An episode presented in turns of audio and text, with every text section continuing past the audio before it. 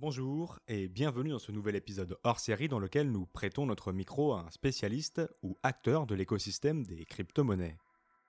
Aujourd'hui, je tends le micro de Cryptost à Cryptomatrix, youtubeur bien connu des passionnés de l'univers des crypto-monnaies. Il anime depuis plus d'un an chaque jour son émission de brief et d'analyse technique face à ses 20 000 abonnés. Il tient également un Discord où il répond et conseille ses quelques 500 membres. Bref, c'est un poids lourd de la sphère crypto-française. Cryptomatrix, je viens de le faire un peu à l'instant, mais je te laisse te présenter pour les auditeurs qui ne te connaissent pas et revenir un peu sur ton parcours.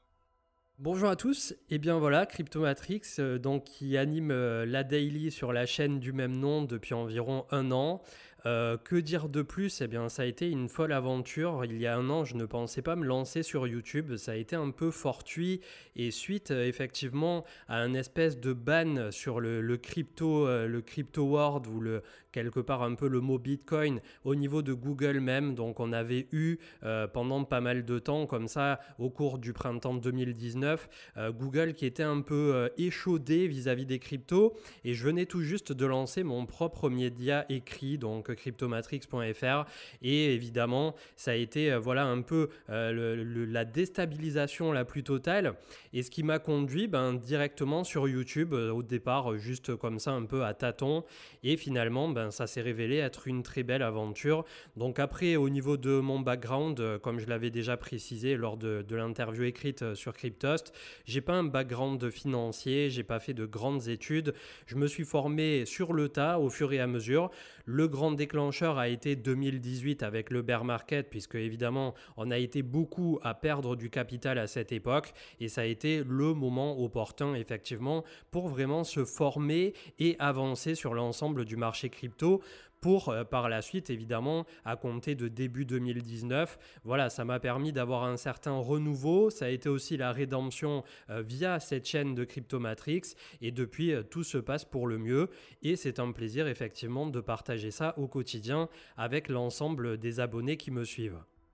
Une journée type chez Cryptomatrix, ça donne quoi? Alors la journée type, ça va commencer très tôt en général, euh, plutôt autour de 6-7 heures le matin. J'ai une petite routine où directement je consulte le cours des cryptos, j'essaie de voir un peu ce qui s'est passé, notamment la nuit, puisque c'est un marché qui est ultra dynamique, qui ne s'arrête jamais. On a le marché asiatique la nuit, donc euh, vraiment il y, a, pas mal de choses qui se passent en continu 24 heures sur 24. Et c'est vrai que au niveau le matin, de en règle générale, plutôt que d'aller immédiatement déjeuner. Voilà, il y a une première pré-routine au niveau de s'informer, de voir un peu euh, s'il y a des choses qui ont évolué positivement, négativement pendant la nuit. Ensuite, bien évidemment, ben, je prends mon petit déj et je, je continue à regarder d'un œil un peu ce qui se passe et notamment les premiers articles qui paraissent euh, en règle générale vers 9-10 heures euh, sur Cryptost ou d'autres médias.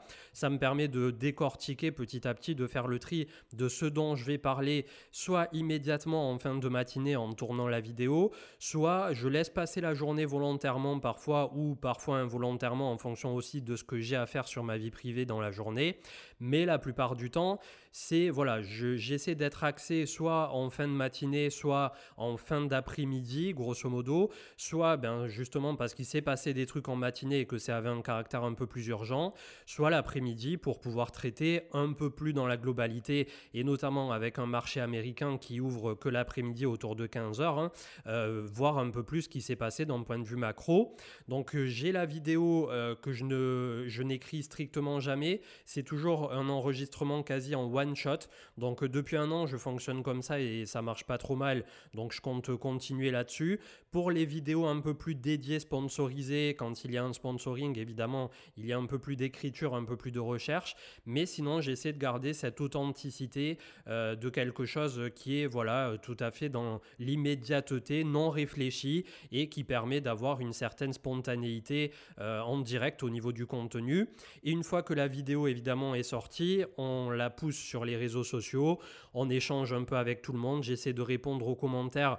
Euh, ça fait quasiment un an que dans la majorité des cas, je réponds à 100% des commentaires qui, et des questions qui me sont posées, et ainsi que les mails, Facebook, euh, euh, le Discord, comme tu l'as dit, qui me prend un temps monstre, puisque c'est vraiment du direct, c'est un peu comme MSN à l'époque, pour ceux qui voilà, ont 30-40 ans aujourd'hui et qui ont connu l'époque d'MSN c'est un chat en direct, on peut effectivement partir de 5 minutes avec une personne et ça dérive sur une heure, voire deux heures.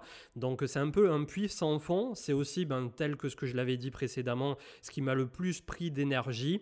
Mais sinon, c'est aussi voilà, gratifiant au quotidien d'être en contact avec des personnes de tout horizon.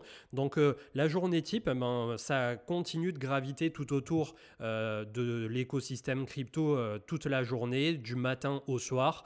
J'essaie de plus en plus de me dégager quand même du temps pour mon côté perso, pour aller faire un peu de sport, respirer et surtout aussi ce qui nous intéresse quelque part, prendre des petits trades de temps en temps, puisque c'est vrai qu'au niveau de la chaîne, plus j'en parle et moins j'en fait sur mon côté perso. Et ça aussi, c'est une problématique puisque des fois, j'ai des setups qui sont euh, vraiment pas mal et dont des abonnés me disent euh, a fortiori euh, par la suite, voilà, tu nous avais donné ci ou ça, merci, on a fait des bons trades là-dessus. Et des fois, c'est des trucs que j'ai pas pris moi-même. Donc euh, petit à petit d'essayer de rééquilibrer un peu euh, au niveau justement de la journée type pour être un peu moins dans le crypto matrix côté et un peu plus du côté personnel. Mais voilà, c'est vrai que c'est jamais super évident et à la fois super enthousiasmant puisque chaque journée est différente, euh, aucune ne se ressemble et chaque journée voilà est tout à fait un nouveau challenge en soi. Comment gères-tu ton rôle d'influenceur?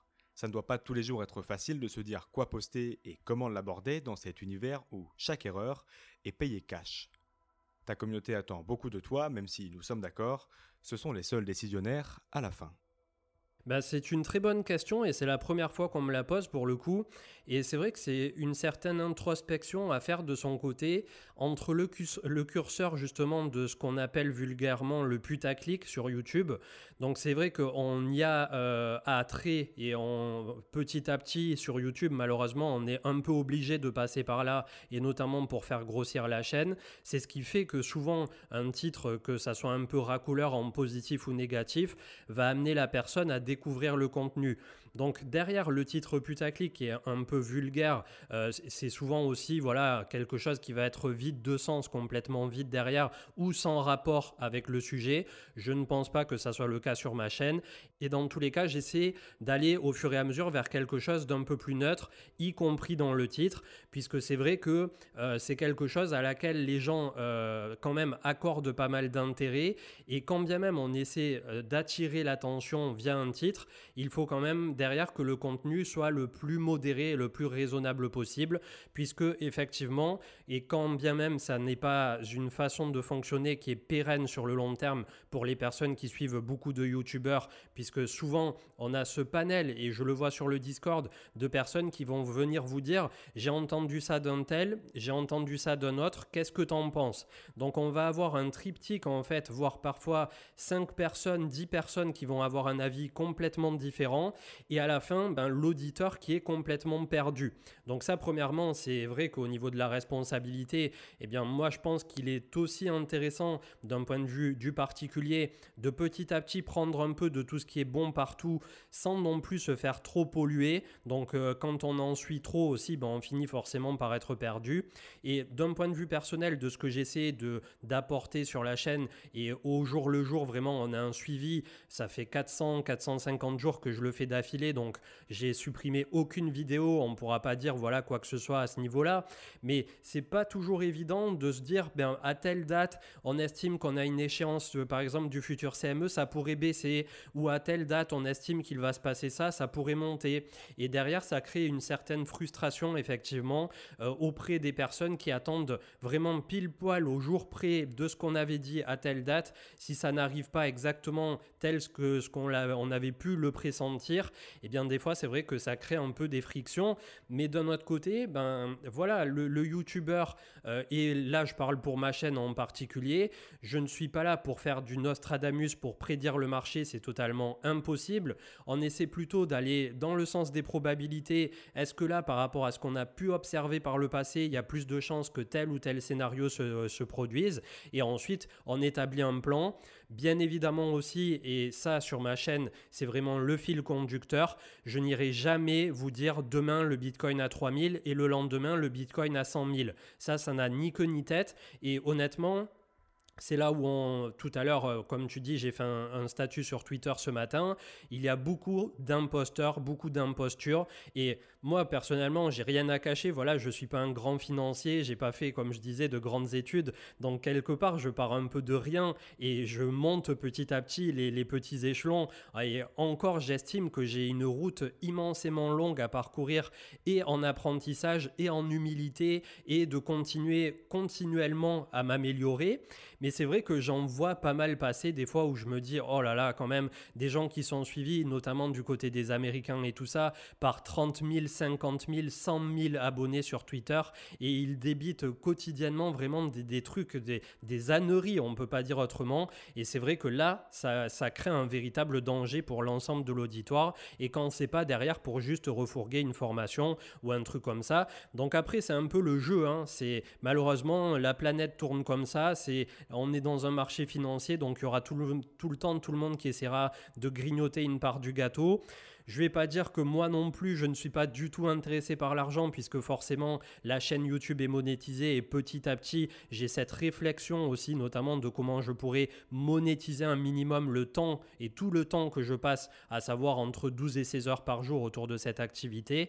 Mais voilà, c'est vrai que d'un point de vue moral, on a aussi cette responsabilité, c'est vrai, de faire attention un minimum à ce qu'on peut dire, puisqu'il y a des gens qui derrière, parfois à mauvais titre justement, vont nous suivre euh, aveuglément et voilà. C'est là où on, va essayer de placer le curseur le plus justement possible pour qu'il n'y ait pas de dégâts collatéraux. Et comme tu le disais, et à juste titre, euh, c'est à souligner pour terminer sur ce chapitre, après, ne suivez jamais personne aveuglément. Vous êtes le dernier décisionnaire. Au moment où vous cliquez sur votre bouton, il faut que vous et vous seul soyez convaincus et à la fois de votre investissement et à la fois de votre geste et que vous ayez un plan derrière, absolument un plan, que ça soit pour l'investissement ou pour le trading.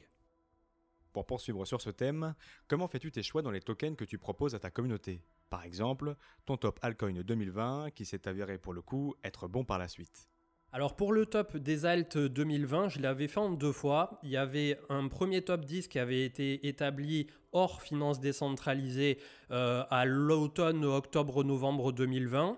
Donc effectivement, il y a eu des tokens pour qui ça s'est très bien passé et il y en a eu un ou deux dans le lot, notamment Tyrion que j'avais proposé au tout début euh, en top 10 à ex à l'époque avec Chainlink puisque j'étais pas encore sûr non plus que Chainlink devienne la pieuvre qu'il est aujourd'hui.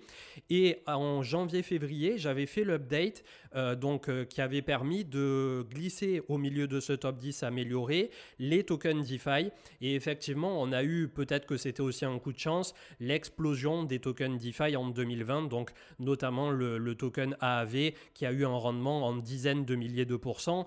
Donc euh, voilà, c'est sûr qu'il y a aussi une petite partie de chance, mais aussi, tel que je l'avais euh, donc mis en avant lors du premier top 10 à l'automne 2020, c'est une recherche fondamentale c'est une recherche sur des projets comme euh, par exemple le français iExec RLC ou euh, que ça soit même un Ethereum pour faire encore plus simple, qui vont dans le sens de ce que pourraient être demain euh, les GAFA, comme je dis souvent, des crypto-monnaies. Donc on recherche le top 1 de ce qui se fait de mieux dans chaque domaine, un peu comme aujourd'hui peut-être on peut considérer que Monero est le top des crypto-monnaies anonymes. J'en sais rien, je ne suis pas du tout spécialiste des crypto-monnaies anonymes, mais c'est voilà pour donner un petit exemple. Donc essayons de découvrir quel sera vraiment l'altcoin de demain, le fondamental qui est porté, pourquoi pas le momentum du marché, c'est-à-dire la hype du moment. Et quelque part, ce côté un peu de la DeFi début 2020, je l'ai quand même senti arriver. J'ai parié mon va-tout là-dessus en me disant ben, je vous donne un top 10 altcoin amélioré avec ce qui risque de percer sur la DeFi. Et il y avait Ren Protocol, il y avait, euh, je sais plus, il y avait AV, il y en avait quelques autres. Et forcément, ça s'est pas trop mal passé puisque l'ensemble du domaine a explosé concernant les altcoins euh, traditionnels, si je peux dire ça ainsi, j'étais quand même resté sur une liste euh, somme toute euh, à peu près normale, donc j'étais pas allé chercher les fameuses pépites dont on n'a jamais entendu parler. J'aime bien rester sur quelque chose de tangible, quelque chose qui a fait ses preuves. Parfois, ça sera pas forcément celui qui justement va vous faire un plus 30 000% comme le Land Have, et parfois ça va être quelque chose qui justement va permettre de découvrir ben, un nouveau token un nouveau domaine et la finance décentralisée pour le coup a littéralement explosé en 2020. Donc là je suis en train voilà de préparer l'édition 2021. Ça va probablement être aussi dans la veine de ce qu'on avait fait précédemment, mais j'ai des nouveaux arrivants dans ce top et je pense que j'expliquerai encore mieux, j'irai encore plus loin ce coup-ci dans ce qui m'a amené à lister tel ou tel truc dans mon top 10 et surtout à ce jour, ce qui à mon sens euh, fait partie intégrante de l'équation pour ce genre de, de problématique de savoir un peu ce qui va marcher demain, c'est aussi de prendre en compte le côté, l'aspect institutionnel, professionnel, puisqu'on a de plus en plus de comme on le voit pour Grayscale ou d'autres, qui vont être listés pour les institutionnels. Donc une fois de plus, ça ne sera pas forcément celui qui va vous faire 10 000%, mais ça sera peut-être le x2, x4, x5, x10 qui sera quasi assuré dans les 2-3 ans à venir. Donc euh, comme d'habitude, j'essaie toujours de raisonner en, euh, en risque et en retour sur investissement par rapport à ce risque. Si on m'assure quasiment que Ethereum plus tard va faire un x2 ou un x4, je préfère mettre 80% de capital sur un x4, x5 assuré que sur un hypothétique x10, x100, x200. Donc comme d'habitude, on aura une petite euh, partie, un petit pourcentage de capital sur les trucs très à risque qui peuvent rapporter gros, mais il faut toujours avoir une partie conséquente, je pense, de, son capital crypto en Bitcoin, Ethereum et tout euh, ce qui est à ce jour le plus stable et dont on peut euh, mesurer la résilience à travers le temps. Petit focus sur les CME, les options et autres dérivés. Quelle causalité as-tu observé entre ces différents produits? Alors au niveau des futurs, euh, on avait pu identifier et euh, j'avais sorti une vidéo justement, je crois c'était vers les débuts de la chaîne en septembre ou octobre 2019, euh, au moment où justement j'avais trouvé cette causalité en fait qui arrivait la récurrence à chaque fin de, de, mois ou de trimestre, voire de semestre pour le futur CME. Et en fait on pouvait constater effectivement en prenant le graphique à compter de décembre 2017 au top de la bulle, là où a été introduit le futur CME, qu'à chaque fin de mois, on avait à minima un moins 3, moins 5%. Et quand on arrivait sur des échéances trimestrielles, semestrielles, il n'était pas rare qu'on se prenne un moins 30 à moins 50% quand il y avait souvent ce crack un peu de fin d'année en décembre. Donc vraiment là, ce jour-là, j'avais l'impression d'avoir découvert euh, le, un peu le pétrole ou euh, une mine d'or. Puis malheureusement, ben, début 2020, on a eu l'apparition des options. Et là, pour l'instant, ça reste encore à ce jour pour moi une inconnue parce que j'ai encore du mal même à saisir alors que je suis allé demander à des experts et tout des options comment fonctionnent exactement les options, parce qu'il y a des niveaux où ça va être directement striké, c'est-à-dire on va plus ou moins euh, dire à tel prix j'achète un bitcoin. Si jamais ça y arrive, je paye une petite partie, c'est-à-dire un espèce de premium pour réserver un bitcoin à tel prix. Si jamais ça n'arrive pas, ils peuvent quand même pas trop mal s'en sortir et renverser leur position entre les puts, les calls et tout ça au niveau des options. C'est quelque chose de complètement imbuvable, contrairement au futur où c'est un poil plus clair et un poil plus facile. Donc euh, là, je pense que j'en ai peut-être pour six mois ou un an supplémentaire pour totalement arriver à comprendre le marché des options en sus du marché euh, des futurs, euh, donc au niveau du CME. Il n'y a pas que le CME puisqu'il y a BACT et je crois aussi du côté de OKX. Donc ça fait beaucoup de nouveaux produits, ça fait beaucoup de nouvelles choses à intégrer et peut-être que la seule chose que j'ai pu remarquer à ce jour, c'est qu'on n'a plus des gros dumps de fin de mois, on a plutôt quelque chose qui s'est lissé et c'est peut-être là qu'on peut mesurer enfin les professionnels qui sont sur le marché et qui font le marché aujourd'hui, puisque quand on suit les, les trends hein, sur Google, euh, acheter Bitcoin, Bitcoin tout court et tout ça, c'est clairement plus du tout les particuliers à ce jour qui sont dans les crypto-monnaies. Et je pense qu'ils re-rentreront euh, tardivement, malheureusement, comme d'habitude, une fois qu'on en reparlera partout et qu'il aura dépassé probablement les 20 000 dollars. Donc euh, là, vis-à-vis des travaux que j'avais pu initier un, un, an, un an et demi en arrière, j'ai pas de nouveauté malheureusement sous la main vis-à-vis des options et ça reste encore à ce jour pour moi assez obscur. Je continue d'apprendre et de creuser euh, de ce côté-là et j'espère dans euh, trois mois, six mois pouvoir justement apporter euh, une manière de faire et de réfléchir peut-être qu'ont les professionnels avec les options et le futur, mais qui m'échappe encore un peu à ce jour. Un mot sur les age. On en entend beaucoup parler en ce moment, Incertitude liée au Covid et à la fin de l'année oblige, mais qu'est-ce que c'est exactement et comment ça fonctionne? Donc en fait, un hedge au niveau euh, des marchés traditionnels, c'est juste qu'on va essayer de se couvrir. Euh, hedge, en traduit au littéral en anglais, c'est un pont, mais dans les marchés financiers, ça veut dire euh, essayer de se couvrir. Donc un hedge peut avoir deux, euh, à mon sens, euh, solutions ou deux matérialisations différentes. C'est-à-dire, premièrement, on va pouvoir avoir ce qu'on appelle le, hedge simple, enfin ce à quoi vont faire référence la plupart des traders professionnels, je pense. C'est-à-dire une position qui va pouvoir être longue et une position short. Et on va se hedger là-dessus en se disant, ben, dans tous les cas, que ça parte dans un sens ou dans l'autre, je couperai la position qui n'est pas bonne. Mais on a aussi quelque chose d'un peu plus, pas vicieux, mais un peu plus euh, élaboré au niveau des hedges. C'est qu'on va avoir des hedges, par exemple, et c'est là euh, les institutionnels qui l'ont bien mis en avant récemment, comme euh, MicroStratégie et tous ceux qui ont acheté à tir larigot du Bitcoin, c'est qu'ils pensent dorénavant que le dollar est en train de s'affaiblir, par exemple, vis-à-vis -vis de cette impression monétaire euh, tout à fait inouï et tout à fait illimité qu'il y a eu aux États-Unis. Et donc il pense, et il le voit sur les graphiques, que le dollar s'est affaibli. Et le Bitcoin, dans le même laps de temps, lui, n'a que 21 millions de pièces. Donc ils vont avoir une partie de leur capital qui va être positionnée en Bitcoin parce que ça leur permet d'avoir un hedge au dollar qui, lui, se désapprécie. Dans le sens inverse, et là c'est juste un problème d'inflation quelque part, hein, en sens inverse, si un jour le dollar commence à remonter comme actuellement quand euh, on a des options qui sont, euh, pardon, des actions qui sont vendues et euh, les métaux précieux, les cryptos qui sont un peu vendus comme aujourd'hui, et eh bien voilà, on a le dollar qui remonte légèrement dans le même sens, en sens inverse, et qui va être le hedge ce coup-ci lui-même, puisqu'on n'a plus trop confiance dans l'asset à risque, à risque pardon, que peut-être les crypto-monnaies ou les métaux précieux. On va plutôt se retrancher dans le dollar dans un premier temps. Après, d'un point de vue généralisé, quand on voit ce qui s'est passé au crack Covid de mi-mars, on a pu constater que finalement, il n'y avait pas vraiment de hedge à proprement parler, puisqu'ils ont tout vendu. On a vendu les métaux précieux, on a vendu, j'ai pas vraiment observé le dollar, il faudrait que je retourne voir, mais je crois que c'était pas la folie non plus. On a vendu l'ensemble des actions. Ils ont même vendu, je crois avoir entendu parler euh, pour les grandes familles Rockefeller et tout ça, les fiducies, donc qui ont attrait derrière euh, à tout ce qui est immobilier.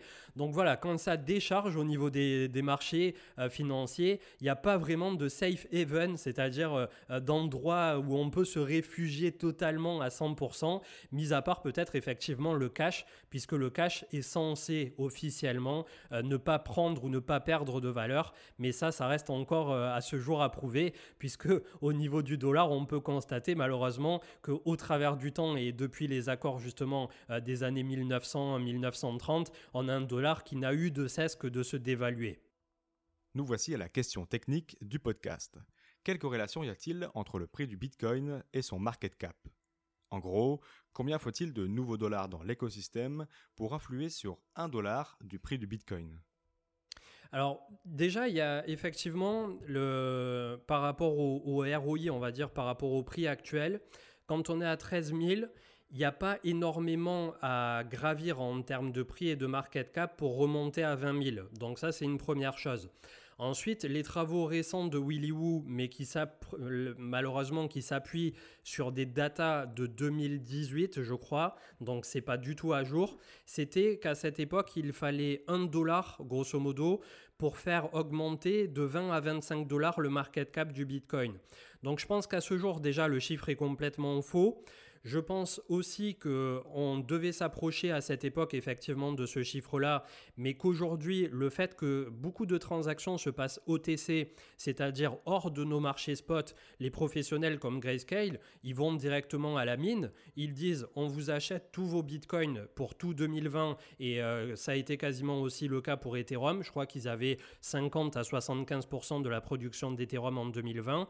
Donc ils vont négocier le contrat direct à la source, un peu ben, comme pour une vraie mine, euh, pour une ferme minière qui va sortir de l'or au fur et à mesure, bien évidemment qu'ils ne vont pas payer le prix euh, de l'or qui vient d'être miné, exactement pareil que quand vous allez acheter votre bague chez le bijoutier. Donc voilà, c'est des contrats qui sont négociés à l'avance et pour lesquels, à ce jour, on a énormément d'argent, des milliers probablement euh, de, de, contrats comme ça qui ont dégagé des milliards et dont on ne peut pas mesurer l'impact immédiat sur le marché. Et Willy Wood disait ça, c'est que on n'a pas peut-être le chiffre exact, mais on va avoir ce retardement, euh, c'est un peu comme une bombe à retardement mais positive, de euh, ce faux mot qu'il y a eu euh, cette année et même à compter de 2017, hein, qui a été la porte d'entrée pour tout le monde, à la fois pour les particuliers, mais aussi pour les professionnels et les institutionnels. On va avoir un peu à retardement et normalement sans trop s'avancer dans les 6, 12, 24 prochains mois. La retranscription sur le prix de ce qui a pu être mis en place précédemment justement au niveau de cet argent fantôme mais qui existe bien qui est rentré. Là où on peut le mesurer sur le marché crypto actuel, euh, palpable, c'est-à-dire le nôtre avec ce qu'on peut observer en tant que particulier, puisque le marché professionnel institutionnel, ça reste quand même euh, compliqué pour un particulier de pouvoir percer ces mystères on a euh, les USDC donc, et l'ensemble des stablecoins qui ont été imprimés mais à gogo en 2020. Et c'est pas juste de l'impression un peu comme la planche à billets telle que ce que certains veulent le laisser euh, transparaître, euh, notamment comme on disait tout à l'heure, certaines personnes qui comprennent pas très bien comment ça fonctionne sur Twitter. L'impression du SDC ou du SDT, est faite quand on en demande, c'est-à-dire c'est du print en demande, mais pas du print automatique. En gros, ils sont pas là pour essayer de pousser ou de sauver le marché crypto loin de là. C'est juste quand un institutionnel arrive avec son milliard sous le bras et dit ben je veux rentrer sur le marché crypto, il va pas arriver en achetant du Bitcoin. Il va dire il va aller voir directement Coinbase et il va dire imprimez-moi un demi million ou un 500 euh, millions ou un milliard d'USDC. Et à partir de ce moment-là, ils ont cette réserve qui premièrement aujourd'hui, on l'a vu, peuvent faire travailler à X% par an. Donc déjà pour un fonds d'investissement, moi je serais eux, ben, je cherche même pas à spéculer le Bitcoin, je laisse en USDC et le tout garanti par Coinbase Custody ou que sais-je au niveau des droits de garde et assurance. Ou ensuite, ben, le jour où ça va FOMO sur les cryptos volatiles euh, non stablecoin comme le Bitcoin ou d'autres, ça va permettre de rentrer immédiatement avec de l'argent qui est disponible immédiatement et qui à ce jour, on ne peut pas vraiment en mesurer comme disait Willy Woo l'impact, mais on le sentira venir justement au moment où ça arrivera. Donc euh, voilà, au niveau de cette, on va dire, cette réserve d'argent qui est rentrée un peu insidieusement et qu'on ne peut pas encore mesurer, je pense qu'effectivement, il y aura un impact conséquent. Mais à ce jour, vis-à-vis de ce chiffre de 2018, de combien il faut exactement pour faire bouger le cours de temps, on n'a pas la data et je pense que peut-être elle sortira un peu plus tard. Tu as participé au concours de trading de la plateforme Femex et j'ai cru comprendre que tu n'étais pas très fier de ton équipe. Bon, en fait, euh, Femex, ça n'a pas vraiment été coach. C'est juste que j'ai essayé de lancer une équipe euh, pour un concours de trading de quelques jours. Donc euh, il y a eu une quinzaine de personnes qui se sont inscrites et c'est vrai qu'après j'ai pas pris du tout le temps derrière d'essayer de voir ce qui était possible ou non comme je suis pris au quotidien dans un tourbillon et le lendemain que le concours a été lancé officiellement, je suis allé me connecter sur l'interface du concours et j'ai vu qu'il y avait la moitié de mon équipe qui était déjà à moins 100% de ROI et euh, qui avait mis grosso modo en jeu leur 0,0 quelque chose Bitcoin qui était le minimum à jouer, qui n'avait pas mis de stop loss, qui avait rien mis du tout et qui avait lancé ça un peu comme une pièce au casino. Donc euh, là, ben, malheureusement, ça s'est un peu gâché. La fête s'est un peu gâchée de ce côté-là. Après, c'était quelque chose qu'on n'avait pas vraiment préparé. Donc je pense que la prochaine fois qu'il y aura un concours comme ça, on essaiera de faire les choses un peu mieux en amont. Et vis-à-vis de ce que je peux dire ben, de cette expérience, c'est que voilà, le trader non averti et la personne qui euh, ne comprend pas du tout comment fonctionnent les leviers va avoir tendance, quand elle arrive sur une plateforme levier, à de suite enquiller un levier 50 ou un levier 100, c'est-à-dire pour un levier 100, tous les 1%, voire même un peu moins, euh, tous les 0,75, 0,80 qui partent dans le mauvais sens, vous allez avoir 100% de votre position qui est liquidée et vous perdez tout votre argent. Donc si vous définissez pas à l'avance euh, quel capital vous allouez justement au moment où vous ouvrez votre position en termes de contrat, que vous ne mettez pas un stop loss, c'est-à-dire par exemple j'accepte de perdre que 10% de, mon capital sur cette position, ainsi que le take profit qui est associé, c'est-à-dire j'accepte de récupérer la mise avec un gain de 10, 20, 30, 50%, peu importe. Voilà, là j'ai eu l'exemple type malheureusement de néophytes qui se sont inscrits un peu pour voir comment ça se passait et qui derrière ben, se sont fait rincer immédiatement pour euh, un tiers de l'équipe puisque sur une quinzaine il y en a une, 5 environ qui ont immédiatement perdu leur 0,0 quelque chose. Donc euh, non, c'était pas du coaching, c'était pas voilà, moi pour ma part pareil, j'ai essayé un ou deux trades juste pour essayer euh, de tirer un peu l'équipe vers le haut en termes de pourcentage de ROI. Ça n'a pas été super concluant non plus puisque j'ai fait quelques pourcents positifs alors qu'à un moment j'ai passé un trade à 200 et quelques pourcents. Enfin voilà, peut-être que c'est pas non plus le meilleur moyen pour découvrir les leviers comme ça de participer à un concours sur une plateforme levier. Et dans tous les cas, euh, le mot de la fin vis-à-vis de ça, ça sera toujours pour les particuliers et les débutants d'autant plus de ne jamais aller faire du levier. C'est quelque chose qui est réservé quand vous avez plusieurs années d'expérience. Après, il y a des personnes qui vont être exceptionnellement bonnes dans les leviers et qui ne vont faire que ça, qui vont gagner des sommes indécentes, mais ça reste un pourcentage qui est infime. Donc comme d'habitude, et c'est le leitmotiv de la chaîne, protégez votre capital et soyez prudent. Petite parenthèse concernant les datas de ta chaîne. Quelle est la tranche d'âge qui te suit le plus? On est plutôt entre 25 et 35. Euh, il y a peu finalement de personnes en dessous de 20 ans. Il y a un petit creux entre 40 et 50. De nouveau un pic au niveau des retraités, donc 60-70. Euh, et sinon, voilà, grosso modo, c'est vrai que euh, le gros de l'audience sur la chaîne se trouve entre 25 et 35 ans. Et à 95 ou 97%, un peu, la bascule s'est faite un peu euh, récemment, euh, puisqu'au départ c'était du 98-99%, mais effectivement en grande majorité des hommes. Donc euh, si des jeunes femmes nous écoutent, eh bien voilà, vous êtes les bienvenus. J'aimerais ouvrir avec toi un petit chapitre sur l'actualité. Ce confinement, annoncé par le président Macron mercredi dernier, pourrait-il avoir un impact sur les marchés et sur les cryptos? Alors, d'un point de vue, euh, on va dire, euh, humain, effectivement, de nouveau, c'est un peu la cata, puisque on, reparle de mort, on reparle de se confiner. On a forcément, des fois, dans des personnes qu'on connaît, des proches ou autres, des personnes qui ont été malades, ou même parfois, je touche du bois, ça ne m'est pas arrivé, des décès euh, dans sa famille ou dans ses proches. Donc, c'est vraiment, on traverse une période en 2020 qui est excessivement difficile. D'un point de vue de l'impact que ça pourrait avoir sur les marchés, on a pu constater déjà qu'au niveau du CAC 40, effectivement, euh, français, on s'est pris une claque. Donc euh, ça va être quelque part ben, la seconde vague baissière qu'on attendait ou pas, puisqu'on n'en était pas du tout sûr à la base.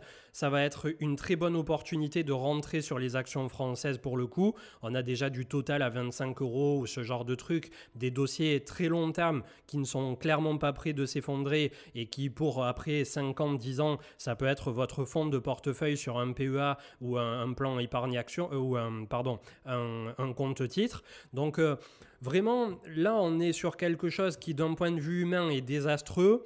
On va avoir probablement bah, en 2021 la suite logique de petites et moyennes entreprises qui vont continuer à faire faillite. D'un autre côté, je pense que les banques centrales et même les gouvernements, les pays au terme, euh, via les banques centrales euh, françaises, enfin je ne sais plus comment ça s'appelle exactement, mais on a la Banque française, la Banque de France et il y a une autre entité encore au-dessus dans tous les cas, on va avoir euh, voilà, un accompagnement qui va être obligatoire pour pas que toutes ces petites et moyennes entreprises s'effondrent. On aura aussi des opportunités effectivement sur toutes les entreprises qui sont cotées en bourse. Et d'un autre côté, ben voilà, on a ce, désastre un peu humain qu'il faudra ben, petit à petit reconstruire. Le président Macron avait effectivement, euh, lors du premier confinement, utilisé le mot en étant guerre. Personnellement, j'étais pas très fan d'utiliser ce terme, mais c'est vrai qu'on va avoir pour le coup euh, besoin de se serrer les coudes et besoin de faire une certaine reconstruction une fois qu'on aura eu un vaccin et que petit à petit on se remettra doucement euh, de cette pandémie. Donc d'un point de vue de ce qui pourrait impacter les, euh, les marchés traditionnels, bien évidemment qu'il y aura un impact et on le voit déjà sur le marché américain et surtout sur le marché européen et français. Au niveau des crypto-monnaies, je suis mitigé puisque, à contrario, ça pourrait être l'avènement, euh, tirer la quintessence de ce que sont les crypto-monnaies avec un dollar qui n'est pas très recherché encore à l'heure actuelle. Donc peut-être que voilà, ça sera en 2021 l'apogée, l'avènement vraiment des cryptos. On sent petit à petit quand même que le monde entier est intéressé et bascule vers ce côté numérique digital euh, de la monnaie. Donc est-ce qu'on aura un, problème d'effondrement monétaire? Est-ce que ça va être euh, de nouveau des banques euh, ou de tout ce qui est la crise des subprimes de 2008 Puisqu'on en parle de moins en moins, mais il y a exactement les, mêmes problématiques qui sont aujourd'hui en place. Donc euh, c'est vrai qu'on est sur pas mal d'incertitudes. Après, comme je le dis souvent sur la chaîne, je prends quand même le pari, euh, à titre personnel, de me dire qu'on a une économie qui est plus résiliente que 20 ans ou même 10 ans en arrière.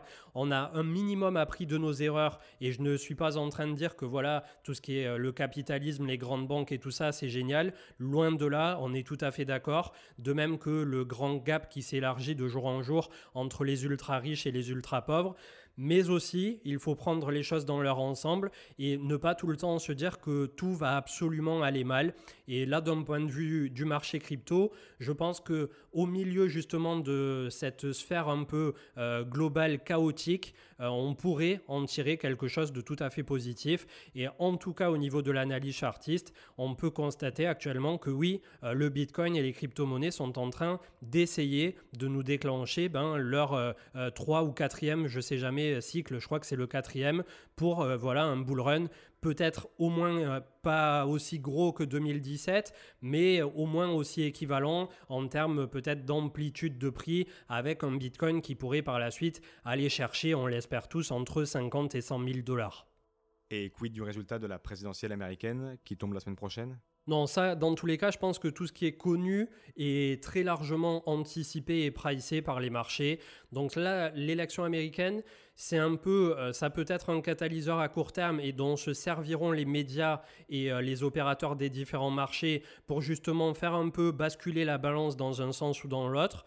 On a le SP500 qui est déjà sur support, donc c'est pas le moment de trop le titiller non plus. Donc voilà, je pense que plutôt on aura plus de chances d'avoir un espèce de truc euh, salvateur euh, qui va dire ben c'est finalement tout va pas si mal une fois qu'on aura passé ce, cluster de, de, Covid et d'élections américaines. Et là au niveau des marchés américains, on voit très bien qu'on n'est pas dans un recrack inattendu comme à la mi-mars on sait plus ou moins d'où on vient, on sait plus ou moins où on va et on, a des chiffres qui, quand bien même, euh, voilà, comme disait hier, euh, pareil, le président était pessimiste, vont au-delà en termes de Covid du pessimisme, mais c'est des chiffres qui sont connus. Donc petit à petit, on avance sur ça. Bien évidemment que ça va rester une période qui sera compliquée, mais je pense que d'un point de vue de cette élection américaine présidentielle, c'est déjà torché, entre guillemets, et qu'on n'aura pas de grandes surprises de ce côté-là, et encore moins vis-à-vis des crypto-monnaies. Tu parlais dans ta dernière vidéo du FOMO des institutionnels dans la crypto. Quand est-ce que le particulier arrive dans l'histoire et sera-t-il trop tard pour lui?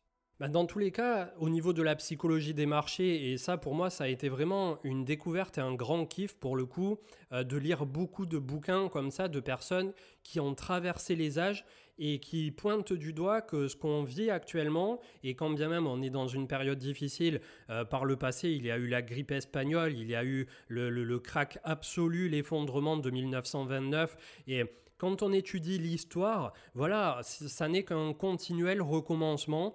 Et aujourd'hui, je pense qu'effectivement, au niveau des cryptos, tel que ce qu'on a pu le voir notamment en 2017, on aura de nouveau des particuliers qui vont acheter du Bitcoin au-delà de 20 000. Alors en soi, c'est pas forcément une mauvaise idée puisque une fois qu'on aura dépassé les 20 000, on pourra se dire qu'effectivement, on vient de dépasser l'ancien point haut et on est parti pour beaucoup plus. Mais la question, c'est aussi pour ceux qui vont arriver pile poil sur les 20 000, est-ce qu'on ne sera pas sur un niveau où on va avoir des gens qui vont prendre des profits et avec un cours qui risque de faire de 20 000 à euh, peut-être 16 000 ou 15 000, 14 000 derrière. Et si vous rentrez à 20 000, que vous vous prenez immédiatement un moins 50%, euh, voilà, je peux vous dire que ça va pas faire plaisir. Enfin, moins 50% ou moins 25, moins 30 pour coller avec les chiffres que je viens de donner. Donc euh, voilà, c'est là où va se jouer aussi le, début de cette psychologie inversée qui malheureusement mène les particuliers à acheter quand c'est vert bien foncé et vendre quand ça baisse justement de 30% puisque tout le monde a l'impression de commencer à perdre tout son argent. Ça aussi, ça prend plusieurs années à se recabler de ce côté-là, à acheter absolument vraiment quand il y a la peur euh, que tout le monde est tétanisé et que tout le monde vous dit, ben, dans tous les cas, c'est la fin du monde, euh, les crypto-monnaies vont disparaître, le Bitcoin à 1000 dollars et tout ce qui s'ensuit. C'est là où vous savez qu'en règle générale, avec un indicateur comme le Crypto Fear and Grid, qui finit souvent autour de 5 euh, à 10 dans l'extrême peur, vous savez que raisonnablement, si vous achetez à ce moment-là, vous êtes plus du bon sens euh, euh, de la barrière de faire une plus-value dans les 6 à 12 prochains mois que si vous achetez comme actuellement autour de 13 à 14 000 malheureusement, quand on a le Crypto Fear and Grid à 80 avec probablement un retracement à l'horizon. Donc c'est toujours voilà d'essayer de se faire violence pour rentrer quand tout le monde a vraiment peur, quand tous les portefeuilles sont dans le rouge. Et en règle générale, de ce qu'on a pu observer depuis une centaine d'années, c'est là où les, les rendements sont les meilleurs et là où ça paye. On va en faire une série entière prochainement, mais j'aimerais d'ores et déjà avoir ton avis sur cette question. Quelle sera la place du Bitcoin dans la prochaine crise économique? Alors ça, c'est une très bonne question et je pense que ça serait justement, comme tu viens de le dire, un thème à part entière pour un podcast d'une heure. Donc je vais essayer de faire très court et de résumer, mais on a deux possibilités, c'est-à-dire la première possibilité, comme à la mi-mars, un asset qui serait considéré euh, d'un point de vue d'une tech, c'est-à-dire d'une entreprise technologique, et qui, si on a un gros crack derrière euh, financier mondial ou monétaire, serait vendu au même titre que tout le reste. Donc ça voudrait dire qu'on repousse pour plusieurs mois plusieurs années le bull run et voire même qu'on met en péril, en danger le Bitcoin en tant que tel et les crypto-monnaies. Ou l'autre euh, scénario que je privilégie bien évidemment, puisque pour tous les crypto passionnés, c'est là où on va en arriver euh, euh, dans tous les cas, un Bitcoin qui effectivement n'a que 21 millions. On a aussi petit à petit cet avènement des crypto-monnaies d'État, donc les CBDC, je crois, si je ne dis pas de bêtises, au niveau de l'acronyme, qui petit à petit vont arriver et vont essayer de se substituer aux monnaies normales ou peut-être cohabiter avec elles. On ne sait pas encore tout à fait. On a aussi cette idée quelque part, et je pense que ça fait quelques années que c'est dans les tuyaux, d'une suppression de l'argent liquide, du cash, pour avoir une meilleure traçabilité et empêcher effectivement que pas mal de, valises de billets transitent pour tout et n'importe quoi. Donc là, pareil, certaines personnes ne seront pas du tout d'accord avec ça et pensent qu'on aura toujours de l'argent liquide et que même c'est dangereux euh, de perdre l'argent liquide. Mais personnellement, je reste convaincu dans une ère ultra digitale qu'on va forcément y arriver par la force des choses. Et voilà, dans tous les cas, il y a ces deux mondes complètement antagonistes qui vont s'affronter entre ben, la crypto euh, dans 5 ans ou dans 10 ans, on n'en entendra plus parler, ainsi que la blockchain. Ça n'aura été qu'un feu de paille, un phénomène de mode.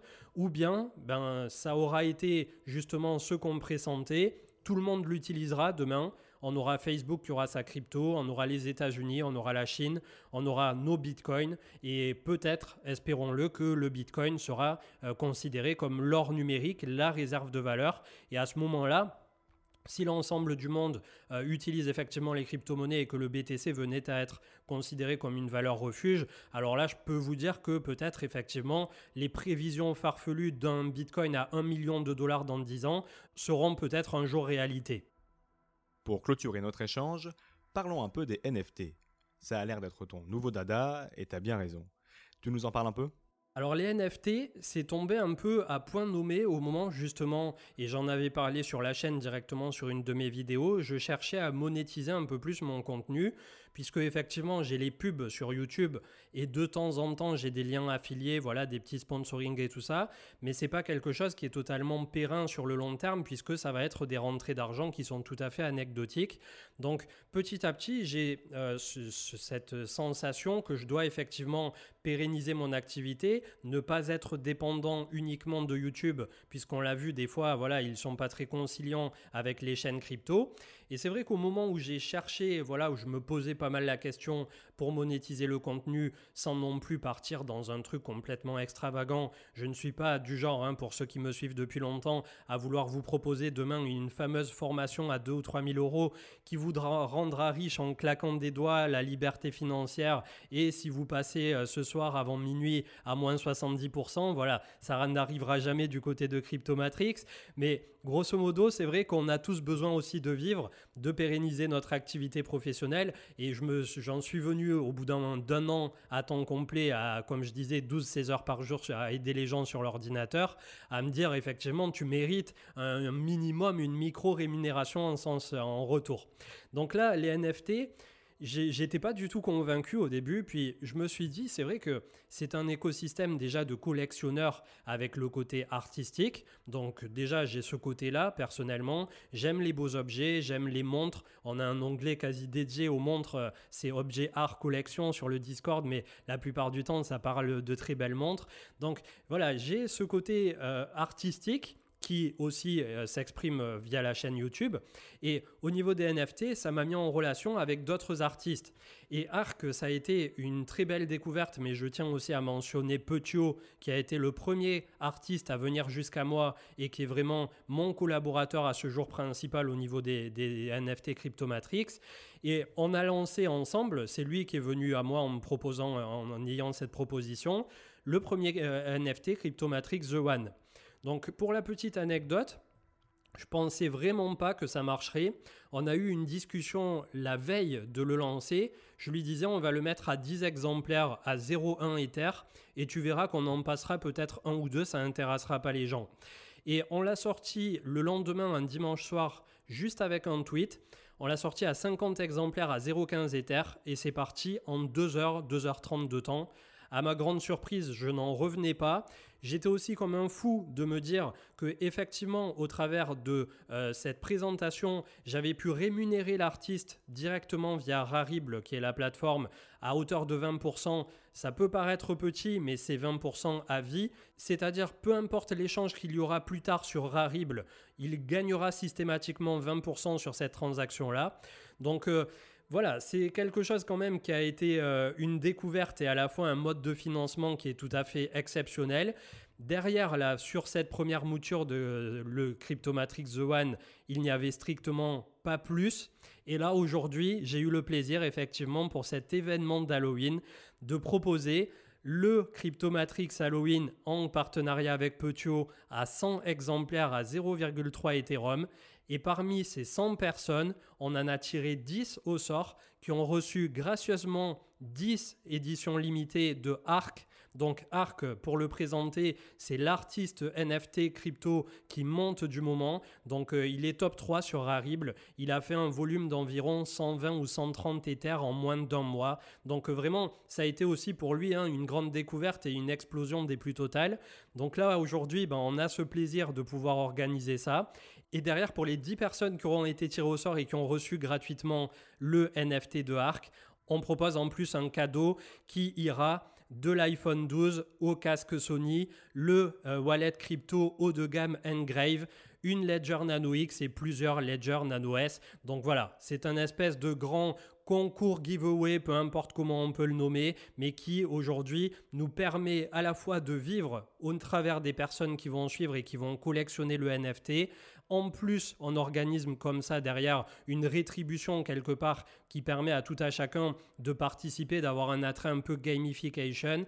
Et j'espère, si ça marche, puisque voilà, on enregistre l'émission un peu en avance et que là, on est vraiment le jour J, si ça fonctionne bien pour Halloween, pourquoi pas lancer par la suite un calendrier de l'avant, par exemple, autour de Noël, avec soit un cadeau par jour, soit un cadeau par semaine. Et petit à petit, on ira jusqu'au 25 décembre avec des cadeaux qui seront de plus en plus grands, de plus en plus gros. Et d'un point de vue voilà, de ce partage, ça permet aussi de, croiser la route de beaucoup de personnes, d'être soutenu ben, effectivement au travers d'un collectible.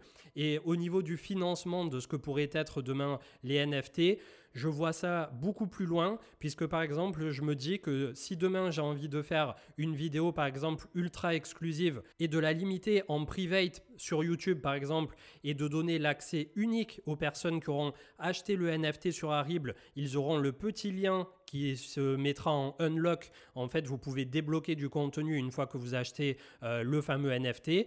Vous aurez votre petite carte qui représente simplement un sésame en plus du collector et derrière ça vous donnera accès voilà à une vidéo spécifique ou dédiée et comme ça petit à petit on peut au travers d'une microtransaction faire en sorte de se rémunérer sur le long terme sans avoir à proposer voilà comme je disais juste avant de grandes formations, euh, de grands trucs qui à ce jour sont à mon sens un peu trop la solution de facilité.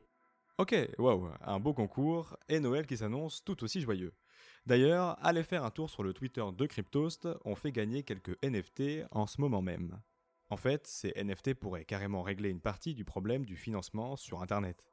Ouais, tout à fait, tout à fait d'accord. Et ça permet en plus à des artistes qui n'avaient pas de visibilité ou qui n'avaient pas les moyens d'être en galerie, d'être vus là à travers l'ensemble de la planète sur une place de marché qui est visitée chaque jour par des dizaines ou des centaines de milliers de personnes, donc euh, c'est vraiment gagnant-gagnant pour tout le monde. L'influenceur, ça va lui permettre aussi là je parle pour ma part, de me rémunérer tout en ne faisant pas peser un quelconque poids sur l'auditoire à dire ben voilà tous les mois vous allez devoir me verser un abonnement ou tous les mois vous allez devoir euh, faire ci ou faire là. Là par exemple on l'a fait à un mois d'écart. Les personnes sont tout à fait libres de participer ou non et en plus ça nous permet d'organiser un espèce de jeu avec une saisonnalité. Là on attaque pour Halloween mais ça aurait pu être pour toute autre chose. On profite juste du fait que ça soit Halloween. Mais voilà, c'est vraiment gagnant-gagnant à mon sens. Et surtout, ça permet aux gens, tout en ayant cet attrait euh, collection affectif, puisqu'effectivement, on a quand même une très bonne proximité, un rapport de proximité en règle générale, les youtubeurs avec notre auditoire. Voilà, c'est une relation aussi de confiance qui se lie sur le long terme. Et plutôt que de payer pour payer, si je peux dire ça ainsi, là on a quelque chose qui donne accès à plus, on va dire, et à cette proximité effectivement qui va permettre à la fois aux artistes de se développer, à la fois aux influenceurs de mettre en avant parfois les artistes. Alors là, c'est pareil, on en a discuté, comme tu disais avec Arc, on peut voir apparaître des dérives avec des influenceurs qui vont dire on vous donne rien aux artistes, mais on vous met en avant. Alors au début, c'est vrai que pour quelqu'un d'extrêmement peu connu, ça peut marcher, ça peut offrir un peu de visibilité, mais je ne fais pas partie euh, de ces personnes-là qui ne rétribuent jamais personne en se disant dans tous les cas, c'est tout pour moi. Et c'est pourquoi aussi, au terme justement de cette opération d'Halloween, on a redistribué une partie des plus conséquentes en cadeau. Et pour finir, toi qui as l'habitude de sentir les hypes après la DeFi et les NFT, quelle pourrait être la prochaine? Bah là, par rapport au effectivement euh, la finance décentralisée, il y a eu une très belle hype en 2020. Je pense que la première vague était importante, mais que la seconde, voire la troisième, le seront tout autant sur la DeFi.